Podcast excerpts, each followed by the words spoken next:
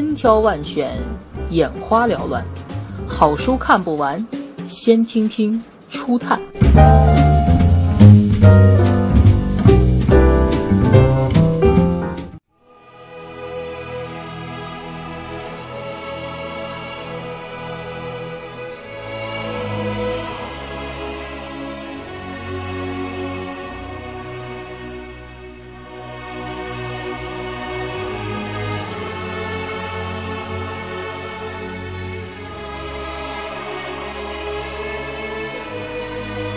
一篇读罢头飞雪，重读马克思。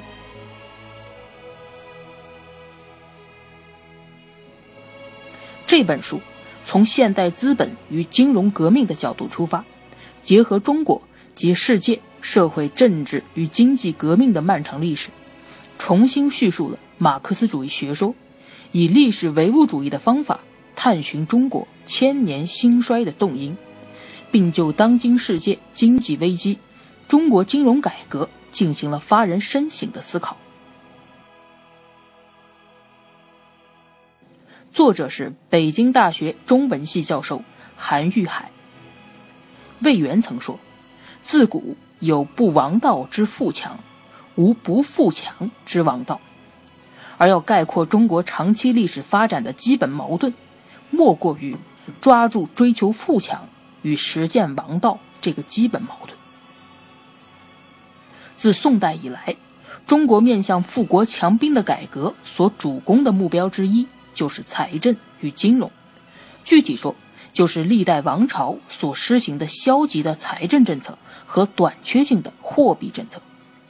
所谓消极的财政政策，就是说国家对民生与产业奉行少予少取乃至不予不取的原则。所谓短缺性的货币政策，就是指以贵金属为货币，而明代中期钱粮改银之后，白银主要依靠海外进口，更使得短缺性的货币政策一变而成为依附性的货币政策。这样一来，国家的发展便总是会缺钱。西方之所以能够在16世纪之后迅速地超越中国，实现富强，从根本上说。在于他经历了一场深刻的财政金融革命，从而把商品经济转变为信用经济、资本经济。资本主义生产方式是建立在互相预付的信用制度基础上的，而资本主义的流通方式并不是货币流通，而是信用，即票据的流通。这一切都是由马克思主义的学说，特别是《资本论》所揭示和指明了的。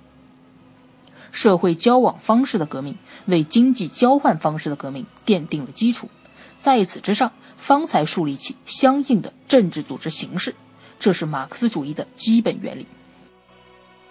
马克思最懂资本主义，马克思也最懂得富强之道，历史和实践都已证明，要把富强和王道统一起来，要克服富强与王道之间的矛盾，仅凭改革。仅凭改造上层，发动精英提高自身治理能力是不行的，因为这需要动员全社会，需要发动人民群众。简而言之，这就是要革命。毛泽东把马克思所提出的问题，在一个东方大国做了实践，中国最终实现了历史大翻盘。毛泽东开辟了在王道基础上实现富强的新道路，他的一些实践、一些做法。固然受到历史条件的限制，但在大方向上是完全正确的。只有走王道富强道路，中国才能实现真正的富强。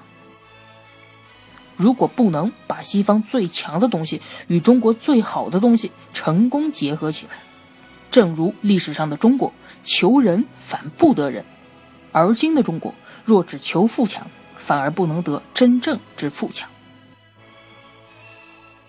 马克思于1883年病逝于伦敦，于今一百三十余年。今天的我们却正处于他所预言并深刻分析了的资本主义金融危机之中。而按照恩格斯的名言来说，就是我们至今还忍受着马克思预言过的这些事变后果所带来的苦难。